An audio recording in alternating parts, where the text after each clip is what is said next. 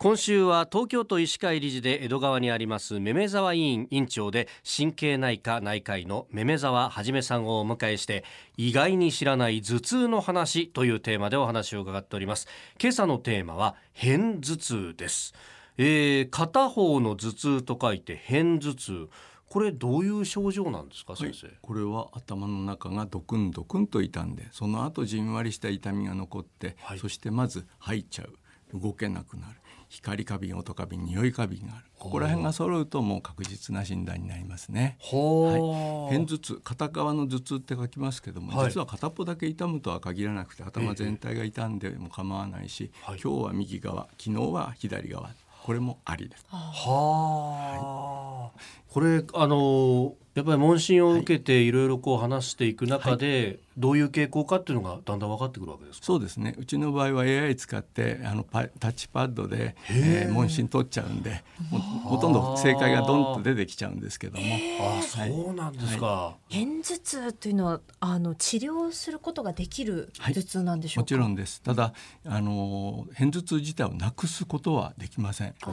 僕なんかは頭痛片頭痛上がった方の人間なんですけどもこれは年齢を待たないと治りません。あそうですか、ね、特に女性は生理が始まるあたりから、えー、起き方が頻繁になり、うん、そしてあの3040でピークを迎えさらに50代になって減り始めてそれで60代あたり、えー、閉経になってしばらく経ってから頭痛がおしまいになる。そんな感じのあの流れです。その間に我々はやはり頭痛と頭痛の間隔を少しでも長くできるようなお薬を選んであげたりとか、もちろん生活指導一番大事で、はい、その上でその伸ばす薬を選びそして頭痛になっちゃった時の薬を選んで差し上げると。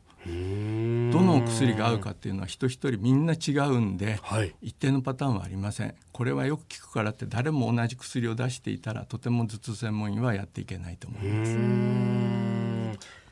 じゃあもう頭痛とこううまく付き合っていかなきゃいけないっていうことですね、はい、その通りだと思います。やはり人生の一大事そういう時は片頭痛の方結構乗り切れちゃうんですね。であのお忙しい仕事これの1ヶ月頑張った。明日から休みだっていうその明日から休みの日にカーテンを開けるた途端に頭が痛くなって動けなくなるとか。そ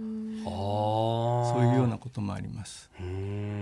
子供でも僕うちの子供ね今4歳なんですけど結構頭痛いっていうことがあるんですよ。寝不足かなとかいろいろ思うんですけど子供の頭痛っていうのはどういう頭痛が多いですか？片頭痛も結構混ざってます。ただ片頭痛の種があるというだけなので、はい、大人の片頭痛のお薬がガツンと効いてくれるお子さんは非常に数少ないです。あそうお子さんの片頭痛というのは大変治しづらい我々の中でも特に小児科で頑張ってらっしゃる先生方にいろいろお話聞きながら一つずつあの原因を潰しながらえー、患者さんの薬合うのを探してっていうそんな感じでやってます。うん。原因が特定しづらいってことなんですかそうですね。原因はもうあの基本的に三叉神経が、えー、脳へ入っていく血管を痛めつけてそれで起こるというそういうメカニズムで起こっていることは今、えー、みんなが確認してくれてるわけですけども、えー、ただそれがどういう出方をするのか人一人一人みんな違う。場合によっては脳波がそこで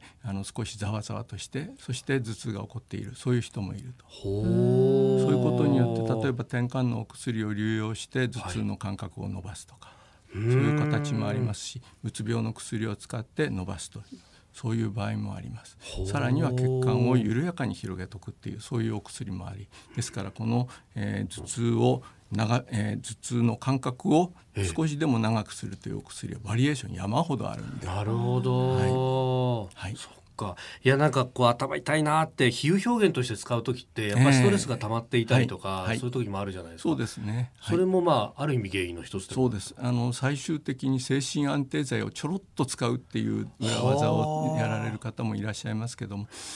あんまり精神安定剤ね若いうちから使いたくないですからね。だからそういう意味ではあの薬の選び方はとても大切だと思います。なるほど、はい。えー、明日は特に注意したい頭痛についても伺っていきたいと思います。めめ沢委員委員長のめめ沢はじめさんでした。先生明日もよろしくお願いします。ありがとうございました